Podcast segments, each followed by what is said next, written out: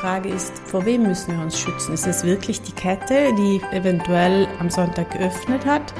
Oder ist es eben auch der Onlinehandel? Und letztendlich müssen wir ja dann unsere Läden aufsperren, wenn es der Kunde will. Ich heiße Sie herzlich willkommen zu einer weiteren Folge von Südtirols erstem Business Podcast. Die SWZ trifft. Diesmal zu Gast Janina Kraus, Mitglied der Geschäftsleitung der Spielwarenkette Pfifftoys und damit sozusagen Lieferantin für das Christkind. Mein Name ist Christian Pfeiffer, ich bin der Chefredakteur der SWZ. Schön, dass Sie zuhören, wo immer Sie gerade sind.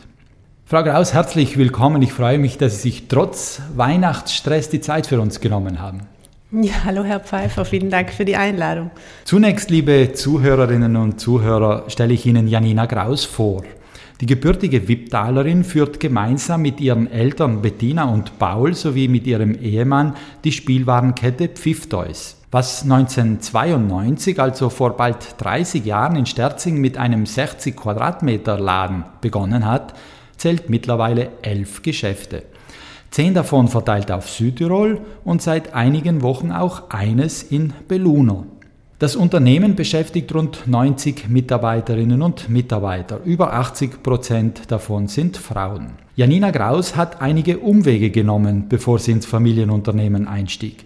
Sie begann ein Architekturstudium, danach studierte sie am Management Center Innsbruck Unternehmensführung in Tourismus und Freizeitwirtschaft. In der Folge sammelte sie berufliche Erfahrungen in der Unternehmensberatung und beim Münchner Teleshopping-Unternehmen Home Shopping Europe, wo sie als Projektleiterin den Italiensender aufbaute. Erst dann wechselte sie ins Unternehmen ihrer Eltern. Frau Graus, heute ist Heiliger Abend. Was hat das Christkind eingekauft für den Heiligen Abend? Ja, das Christkind hat fleißig eingekauft. Unter vielen Tannenbäumen wird sich auch Spielzeug finden. Ja, für uns im Weihnachtsgeschäft sind eigentlich immer Klassiker sehr wichtig. Also die klassischen Weihnachtsgeschenke für Kinder, die gibt es eigentlich jedes Jahr, ob das jetzt die Spielküche ist, das Schaukelpferd oder ein schönes Lego-Set oder ein schöner Baukasten, ein Experimentierkasten, ein Gesellschaftsspiel. Das wiederholt sich immer wieder in neuen Versionen eigentlich. Aber was wir dieses Jahr auch beobachten konnten und was sich immer mehr entwickelt, sind eben auch Spielzeuggeschenke für Erwachsene.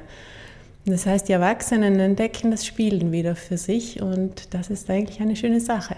Nur die Männer oder auch die Frauen? Von uns Männern weiß man ja, dass wir ewig Kinder bleiben. Nein, absolut auch die Frauen und gerade die Familien, das gemeinsame Spielen hat wieder Einzug gefunden in die Haushalte. Das, was die Menschen kaufen oder spielen wollen, hat sich das geändert? Ja, wie gesagt, ein Großteil des Spielwarensortiments ist schon immer der Klassiker. Äh, in immer wieder neuen Versionen. Aber natürlich spiegeln sich die Trends der Zeit auch in der Spielwarenbranche. Da ähm, haben wir einerseits die technologischen Veränderungen. Wir beobachten immer mehr Verbindung zwischen Online und Offline auch, also Spiele, die ich analog spiele, dann aber online verknüpfen kann, erweitern kann.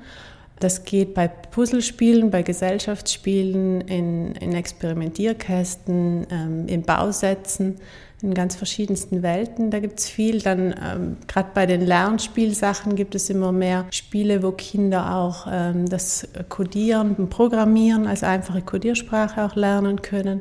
Und ein anderer Trend ist natürlich die, die Nachhaltigkeit. Toys Go Green, also immer mehr Firmen beschäftigen sich mit dem Thema, müssen sie auch irgendwo sich damit beschäftigen. Da geht es darum, ähm, Materialien zu finden, nachhaltig zu produzieren, Lieferketten nachhaltiger zu gestalten. Und es gibt ganz viele Startups, die jetzt einfach sich entwickeln, die nachhaltig produzieren und nachhaltige Produkte auf den Markt bringen. Also wenn ich es richtig verstehe, das Weihnachtsgeschäft bei Ihnen ist gut gelaufen und es ist nicht so schnelllebig wie die Modebranche, wo beispielsweise äh, im nächsten Jahr schon alt ist, was heuer noch in ist. Ja, teils, teils. Also ich würde sagen, der Großteil unseres Sortiments äh, sind Klassiker, wobei diese ja auch sich jedes Jahr entwickeln und, und es neue Versionen gibt. Aber es gibt vielleicht 20 Prozent des Spielwarensortiments, das sind werbegetriebene Artikel, also die werden einfach von der Werbung gepusht. Die können auch nur ein, zwei Wochen nachgefragt sein und danach ist es wieder vorbei. Trends, die sich immer mehr auch über übers Internet und die sozialen Medien entwickeln. Die kommen viel schneller als früher und sie flachen auch viel schneller wieder ab. Gibt es da was Besonderes jetzt im Weihnachtsgeschäft 2021? Im Weihnachtsgeschäft nicht, aber was uns wahrscheinlich allen noch präsent ist, äh, waren vor ein paar Jahren die, die Spinner. Im Sommer ist so ein, eine typische Saison für Trends. Wir haben, glaube ich, 10 oder 15 Stück zu Hause Genau, jeder musste Spinner haben und innerhalb von zwei Wochen war das Phänomen auf einmal verschwunden. Oder die, die Looms, das waren so kleine Gummibänder, das ist auch im Internet entstanden. Also solche Sachen kommen immer wieder, kommen ganz stark, ganz schnell und gehen genauso schnell wieder. Mit zwei Kindern zu Hause weiß ich, wovon Sie reden. Bei uns kommen die Trends auch und gehen dann auch schnell wieder. Sie brauchen noch das ideale Weihnachtsgeschenk für Ihre Mitarbeiter? Dann versuchen Sie es dieses Jahr doch mit dem Hotelgutschein von Karriere Südtirol. Einlösbar in über 40 Südtiroler Top-Hotels für entspannte Wellness-Tage in Inson-Schirnlandl. Melden Sie sich einfach bei Karriere Südtirol. Sie hatten die Geschäfte äh, seit Pandemiebeginn vier Monate geschlossen. Kann man sagen, dass für ein Spielwarengeschäft oder für eine Spielwarenkette diese Zwangsschließungen weniger schlimm sind wie für ein Modegeschäft? Also schlimm war es schon, es war schon hart. Kann ich mir vorstellen. Ähm, ich denke, dass es äh, anders ist als für ein Modegeschäft, das schon, aber auch bei uns lässt sich der Konsum nicht nachholen und gerade im Spielwarenbereich, wenn man ein Geschenk für ein Kind braucht, weil es Geburtstag hat, das kann ich nicht aufschieben. Das Ostergeschäft, das 2020 komplett weggefallen ist, das kann man nicht aufschieben, diesen Konsum kann man nicht aufschieben. Und auch die Faschingssaison 2021 war eigentlich nicht vorhanden und die ist auch sehr wichtig für uns.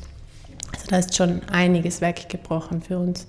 Wie haben Sie es erlebt, die Belegschaft in den Lohnausgleich schicken zu müssen? Das war hart. Das war tatsächlich einer der ersten Gedanken, den wir in dem Moment hatten. Wenn es heißt, die Läden bleiben zu, 80 Mitarbeiter bleiben zu Hause und es gibt dann einfach viele individuelle Situationen, das weiß man.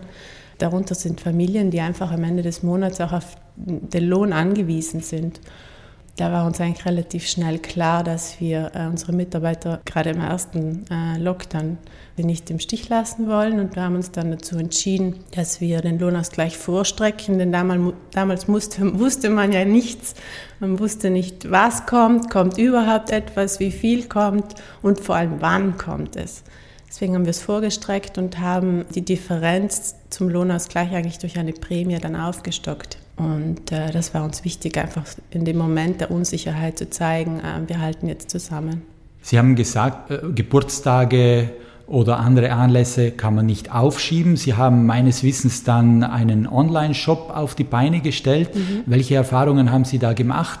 Ja, den haben wir eigentlich in einer Nacht- und Nebelaktion irgendwie ins Leben gerufen. Das war äh, sehr spannend. War natürlich irgendwie schon geplant, aber dann musste es einfach ganz schnell gehen aus der Überlegung heraus, weil wir den Kontakt zu unseren Kunden nicht verlieren wollten und einfach ihnen die Möglichkeit geben wollten, bei uns weiterhin einzukaufen. Denn wie gesagt, der Bedarf ist einfach da und das äh, Geschenke und solche Sachen lassen sich nicht aufschieben. Von daher war es ein sehr wichtiger Schritt für uns. Gab es da besondere Herausforderungen, vielleicht die technische Herausforderung ja. oder die Logistik? Gab es da was? Für uns vor allem die Daten, den Content zu beschaffen und zu, zu pflegen. Und da ähm, haben wir das Glück, dass wir uns auf einen Verbandspartner berufen können, der uns da unterstützt und mit dem wir da zusammenarbeiten. Wir haben eben viele im Umfeld gesehen, die sich in solche E-Commerce-Projekte gestürzt haben und dann am Ende die Ressourcen nicht hatten, um, um die Seiten auch zu pflegen und äh, einfach mit Leben zu befüllen, weil da braucht es einfach viele Ressourcen. Und wir arbeiten jetzt mit diesem Spielwarenverband zusammen und haben eine Mitarbeiterin, die sich um den Shop kümmert, versuchen einfach so das Shopping-Erlebnis für unsere Kunden zu verbessern und auch ähm, am Zahn der Zeit zu bleiben. es ist also kein Selbstläufer, so ein Online-Shop? Nein, absolut nicht. Also es ist für einen Einzelhändler, würde ich sagen, wie eine neue Filiale, aber auf einem anderen Planeten. Man lernt neue Prozesse, man macht auch neue Fehler, äh, man muss alles neu durchdenken. Da äh, haben wir uns sicher jetzt in ein gut entwickelt. Spüren Sie die internationale Online-Konkurrenz? Ja, die spüren wir, die haben wir aber auch vor der Pandemie schon gespürt. Es ist einfach eine ganz normale ähm, Entwicklung und ich denke, dass sowohl online als auch offline in Zukunft seinen Platz finden wird. Für uns ist es einfach nur wichtig, dass wir in der Pandemie äh, die Nähe zum Kunden nicht verloren haben. Und eigentlich war es immer schon ein Grundsatz von Pfifftoys oder ein Bestreben, dem Kunden nahe zu sein. Es war ein Ziel von uns, ein flächendeckendes Filialnetz in Südtirol aufzubauen. Das haben wir geschafft und immer an guten Standorten und möglichst leicht erreichbar für den Kunden. Das heißt, wir sind eigentlich in ganz Südtirol irgendwo in der Nähe. Und jetzt ist unser Online-Shop eigentlich noch ein weiteres Puzzleteil, um diese Nähe weiter voranzutreiben wir müssen heutzutage einfach erreichbar sein für den Kunden und da nutzen wir alle Kanäle, die es gibt. Da gehört der Online-Shop dazu. Wir äh, nutzen die sozialen Medien und äh, natürlich auch WhatsApp. Und äh, die Kunden sind dafür sehr dankbar. Und die Pandemie hat das befeuert, dieses Online-Geschäft? Ähm, ja, schon. Aber wie gesagt, wir haben das vorher auch gespürt. Und wir sind sehr froh, also sobald die Geschäfte wieder offen waren, unsere Kunden waren wieder da. Äh, in dem Sinne kann ich jetzt nicht sagen, dass wir es jetzt verstärkt spüren. Natürlich haben viele gelernt, sich äh, online mehr zu bewegen, das auch mehr zu nutzen. Und wir sehen, dass sehr viele Kunden sich vorab online informieren und dann im Geschäft auch schon teilweise wissen, was sie gerne hätten. Ähm, sie nutzen auch zum Beispiel auf unserem Online-Shop die Möglichkeit, Artikel zu reservieren. Die bereiten wir dann für den Kunden vor und er kann sie direkt abholen oder auch jemand anderes schicken, es abzuholen. Gibt es auch den umgekehrten Weg, dass äh, Leute sich im Geschäft beraten lassen, informieren und danach im Internet kaufen? Ja, natürlich, den gibt es auch. Ich glaube, das gibt es äh, in allen Segmenten. Aber eben auch ähm, dieser Rupo-Effekt dass man sich zuerst informiert und dann ins Geschäft kommt, sehen wir sehr viel. Und ich denke, unsere Kunden haben Vertrauen in uns und wissen auch, dass sie sich auch auf unseren Preis verlassen können, dass nicht immer online alles äh, günstiger ist. Im Online wird mit den Preisen wahnsinnig gespielt. Da kann ich heute 50 Euro mehr zahlen als morgen und das gibt es bei uns nicht. Sie haben gesagt, die Verbindung von Online und Offline wird die Zukunft sein. Sie glauben ja an den stationären Handel, an das physische Geschäft. Da sieht man daran, dass Sie jetzt wieder ein Geschäft in Belluno eröffnet haben. Äh, trotzdem, Spielwaren muss man nicht anprobieren. Man äh, kann die Spielwarenbeschreibungen im Internet lesen. Wozu brauchst du dann noch ein stationäres Geschäft. Mit unserer Neueröffnung in Meluno haben wir eigentlich wieder mal äh, das beste Beispiel. Stationäre Geschäfte funktionieren, denn das Geschäft funktioniert sehr gut und dort kannte uns eigentlich vorher noch niemand. Das ist nicht wie in Südtirol, wo wir schon eine bekannte Marke sind. Die Kunden gehen gern flanieren, lassen sich inspirieren im Geschäft. Nicht alle wissen schon, was sie haben möchten. Viele Paten und auch Eltern sind unsicher, was sie am besten für das Kind kaufen und da lieben sie es einfach, durch die Regale zu schlendern, äh, unser Sortiment zu sehen. Es gibt immer wieder was Neues zu entdecken, sich auch beraten zu lassen. Und da ist das deutlich angenehmer, als im Internet zu suchen, wenn man im Internet eingibt, Geschenk für einen Dreijährigen, dann könnte es relativ schwierig werden. Denken Sie, das stationäre Geschäft wird immer mehr zum Ort der Beratung mit dem menschlichen Kontakt? Beratung kann ein Mehrwert sein, den der Einzelhandel geben kann, aber eben nicht nur. Äh, es muss stimmig sein. Ich, ich, muss mich wohlfühlen in einem Geschäft. Ein gutes Sortiment kann ein Mehrwert sein. Und viele Menschen gehen einfach gern flanieren und für sie ist es auch eine Art des Zeitvertreibs, ein Treffpunkt, eine Freizeitgestaltung und da gehört der Einzelhandel einfach dazu. Das bedeutet auch, dass das Fachwissen der Mitarbeiterinnen und Mitarbeiter immer mehr oder, oder mindestens gleich viel Bedeutung haben wird in Zukunft. Ja, es ist ein wichtiger Baustein. Und natürlich kommt es ganz aufs Sortiment drauf an, wie wichtig der dann sein wird in Zukunft. Ich möchte mit Ihnen, Frau Graus, nachher auch noch über die Mitarbeiterinnen und Mitarbeiter reden. Zunächst aber zu einem anderen Thema. Thema Sonntagsöffnung bzw. Sonntagsschließung. In Südtirol bemühen sich ja die Politik und der Handels- und Dienstleistungsverband darum, die Geschäfte am Sonntag vermehrt geschlossen zu halten. Aus Sicht der Familien ist das ja gut, wenn man am Sonntag nicht arbeiten muss. Wie sehen Sie die ganze Diskussion? Ich muss ganz klar sagen, dass ich finde, dass die Politik und der HDS hier eine Fehler begeht. Dass es äh, nicht äh, zukunftsfähig ist, äh, die Einzelhändler in dieser Art einzuschränken, weil der Einzelhandel und der Handel an sich gerade in einer Zeit des Wandels ist und da ist es unglaublich wichtig, dass sich die Unternehmen ausprobieren können und kontraproduktiv, wenn sie eingeschränkt werden. Die Aufgabe der Politik muss es doch sein, faire Wettbewerbsbedingungen für alle zu schaffen. Und äh, das wäre mit Einschränkungen der Öffnungszeiten in diesem Sinne für mich nicht gegeben. Muss sich äh, der Handel am Sonntag verwirklichen? Kann er das nicht an den sechs anderen Tagen tun? Ich sage nicht, dass es für jeden Standort und für jeden Unternehmer zwingend der beste Weg ist. Aber wenn es für ein Dorfzentrum oder einen Einzelhändler heute nicht notwendig ist, sonntags zu öffnen, dann kann sich das in den nächsten Jahren ändern, weil eben der Onlinehandel immer stärker wird. Wenn wir schließen, befeuern wir den Onlinehandel und fördern den Onlinehandel. Das haben wir in der Pandemie gesehen und das ist einfach ein Fakt. Ähm, natürlich ist es ähm, erstrebenswert, den kleinen Händler zu schützen und unsere Dorfzentren zu schützen. Nur die Frage ist, vor wem müssen wir uns schützen? Ist es wirklich die Kette, die eventuell am Sonntag geöffnet hat? Oder ist es eben auch der Onlinehandel und müssen wir uns gegen den auch immer mehr behaupten? Letztendlich müssen wir ja dann unsere Läden aufsperren, wenn es der Kunde will. Solange die Kunden unter der Woche gerne in unsere Geschäfte und genügend in unsere Geschäfte kommen, ist es nicht notwendig. Aber äh, umso mehr wir es schaffen, auch unsere Dorfzentren zu einem schönen Erlebnis, Einkaufserlebnis zu gestalten und äh, dass sie einfach Zentren und Treffpunkte werden, äh, was auch sehr wichtig ist für unseren Einzelhandel, umso mehr wird es eben auch Freizeit für die Menschen werden und nicht nur eine einfache Besorgung. Und um, umso mehr ist es wichtig, dass wir vielleicht auch am, am Sonntag für sie da sind. Auch der Tourist der Tourismus im Einzelhandel ist mittlerweile ein sehr wichtiger Faktor. Auch das haben wir während der Pandemie gelernt. Es gibt sehr viele Wochenendtouristen, die äh, am Wochenende oder an den Samstagen in die Bozner Stadt strömen. Wir, wir, merken das auch in den Geschäften, in den Einkaufszentren, die sonntags offen haben. Da haben wir sehr viele Touristen.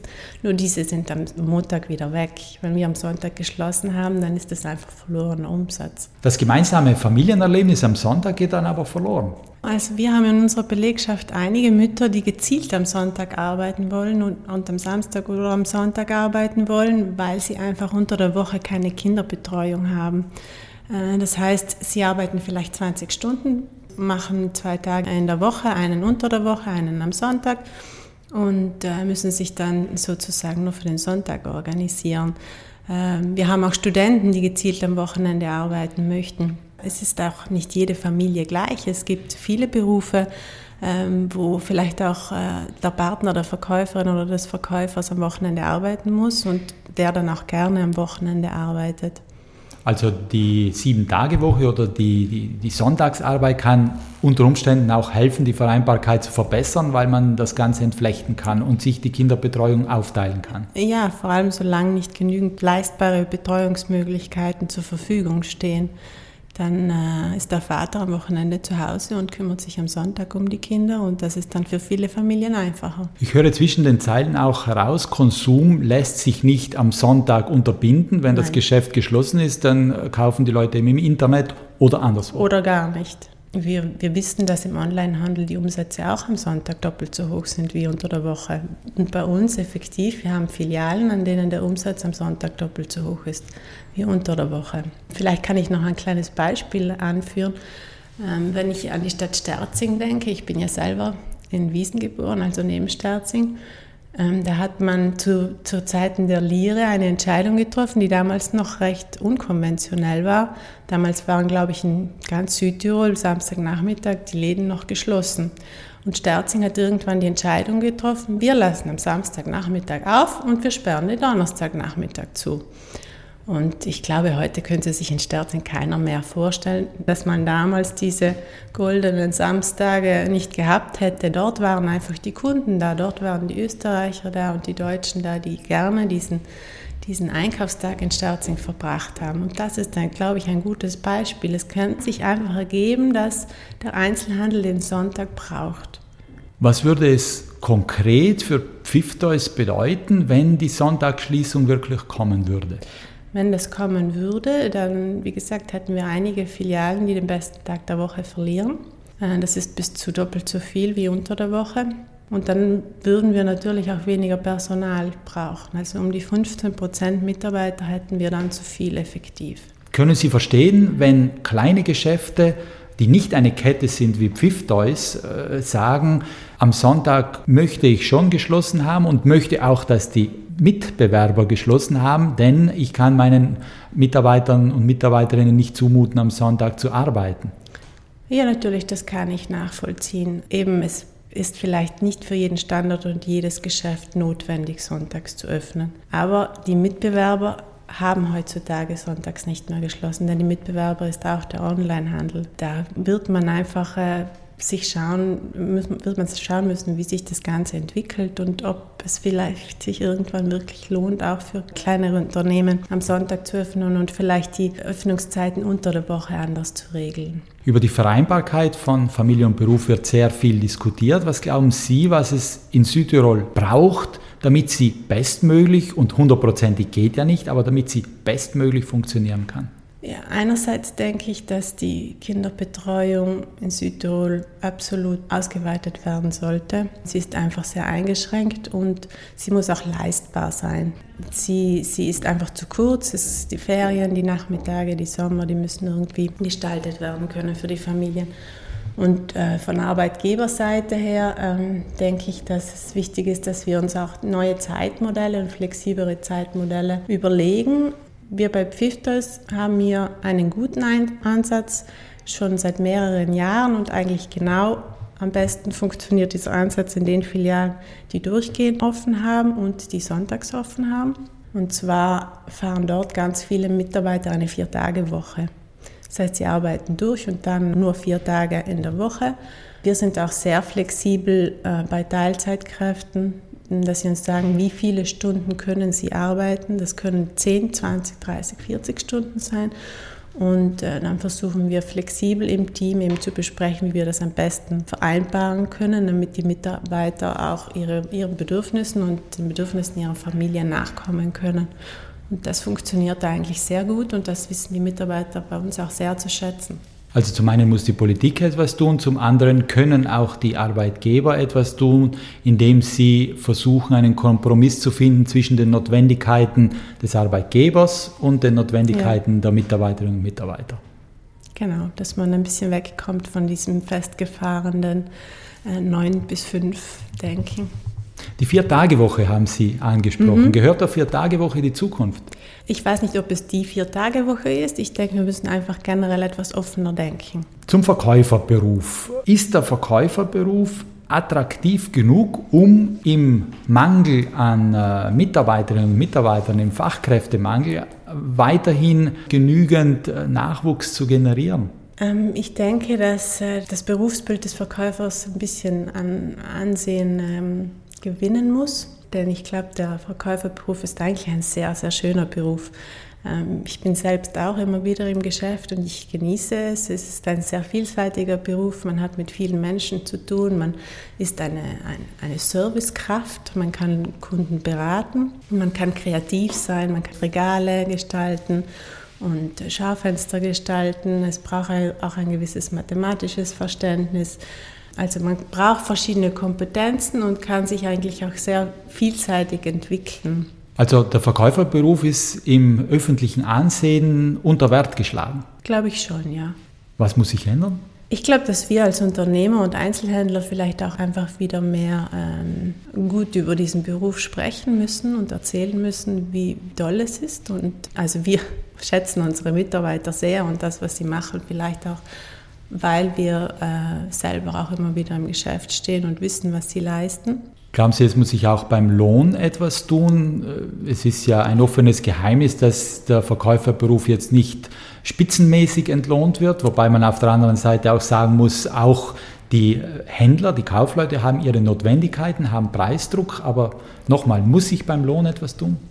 Ähm, ich glaube, dass man da erstens nicht alle Unternehmer vielleicht über einen Kamm scheren darf. Ähm, grundsätzlich ist der Verkaufsberuf oder der Handel ja tarifgebunden erstmal. Also da gibt es äh, schon gewisse Regelungen, wie er gestartet werden kann. Was oft unterschätzt wird, im Handel gibt es auch 14 Gehälter, das macht auch einiges aus. Und dann liegt es natürlich in der Verantwortung des Unternehmens, ähm, die Mitarbeiter zu fördern und sie dann auch leistungsgerecht zu bezahlen, natürlich immer im Rahmen der finanziellen Mittel und Möglichkeiten, die ein Unternehmen hat. Kommen wir noch zu Ihnen kurz zum Abschluss. Sie sind in der Geschäftsleitung des Unternehmens, Sie sind nebenbei ja auch Mutter. Haben Sie das Gefühl, dass Sie sich als Frau im Beruf und in einer Leitungsfunktion mehr beweisen müssen als vielleicht ein Mann? In meiner speziellen persönlichen äh, Situation spüre ich das nicht so. Ich bin in einem Familienunternehmen, ich bin in der Geschäftsleitung. Ich muss mich jetzt nicht äh, vor irgendjemandem beweisen. Ähm, ich arbeite ja eigentlich für mich selbst und trage für, für das, was ich tue, für, die, für das Unternehmen die Verantwortung. Müssen Frauen sich beweisen? Ja, in meiner Zeit vor Pfiff gab es die eine oder andere Situation, wo ich diese Frage mit Ja beantworten würde.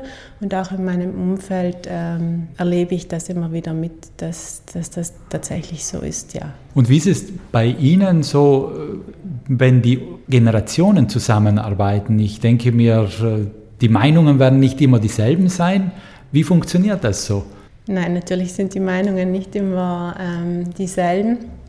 Es ist wichtig, dass man viele Gespräche führt. Und Dinge anspricht und äh, auch diskutiert und dass beide Generationen irgendwo offen sind. Einerseits die junge Generation offen ist, um von den Erfahrungen der älteren Generation zu lernen und für die ähm, ältere Generation ist es wichtig, dass sie offen ist, auch äh, auf neue Ideen einzugehen und irgendwie durch dieses Zusammenspiel der beiden Dinge ergeben sich dann sowieso die besten Sachen. Abschließend möchte ich mit Ihnen ein kleines Spiel machen. Ich stelle Ihnen drei Fragen, auf die Sie mir bitte ganz kurz antworten. Mhm. Erste Frage, was war der beste Ratschlag, den Sie je bekommen haben? Glaube an dich und deine Entscheidungen. Wo können Sie am besten von der Arbeit abschalten? Frage 2. Als Südtiroler Kindl natürlich in den Bergen. Und was wünschen Sie sich vom Christkind? Frage 3. Ah, vom Christkind wünsche ich mir äh, das Ende der Pandemie, ein baldiges Ende. Das wünschen wir uns alle. ja. Herzlichen Dank, Frau Kraus, für die Einblicke, die Sie uns gestattet haben. Wir wünschen Ihnen weiterhin alles Gute und natürlich viel Erfolg und Gesundheit, auf dass die Pandemie zu Ende gehen möge. Danke auch Ihnen, liebe Zuhörerinnen und Zuhörer, fürs Dabeisein. Die nächste Folge unseres Podcasts gibt es am Freitag in zwei Wochen, also am 7. Jänner. Und wenn Sie in der Zwischenzeit Lust auf noch mehr Interviews und Berichte aus Südtirols Wirtschaft und Politik haben, besuchen Sie uns doch einfach mal online auf swz.it. Ich wünsche Ihnen schöne Weihnachten sowie Erfolg und vor allem Gesundheit im neuen Jahr, das vor der Türe steht. Möge es Ihnen gelingen, Ihre Wünsche in die Tat umzusetzen. Bis zum nächsten Mal. Auf Wiederhören.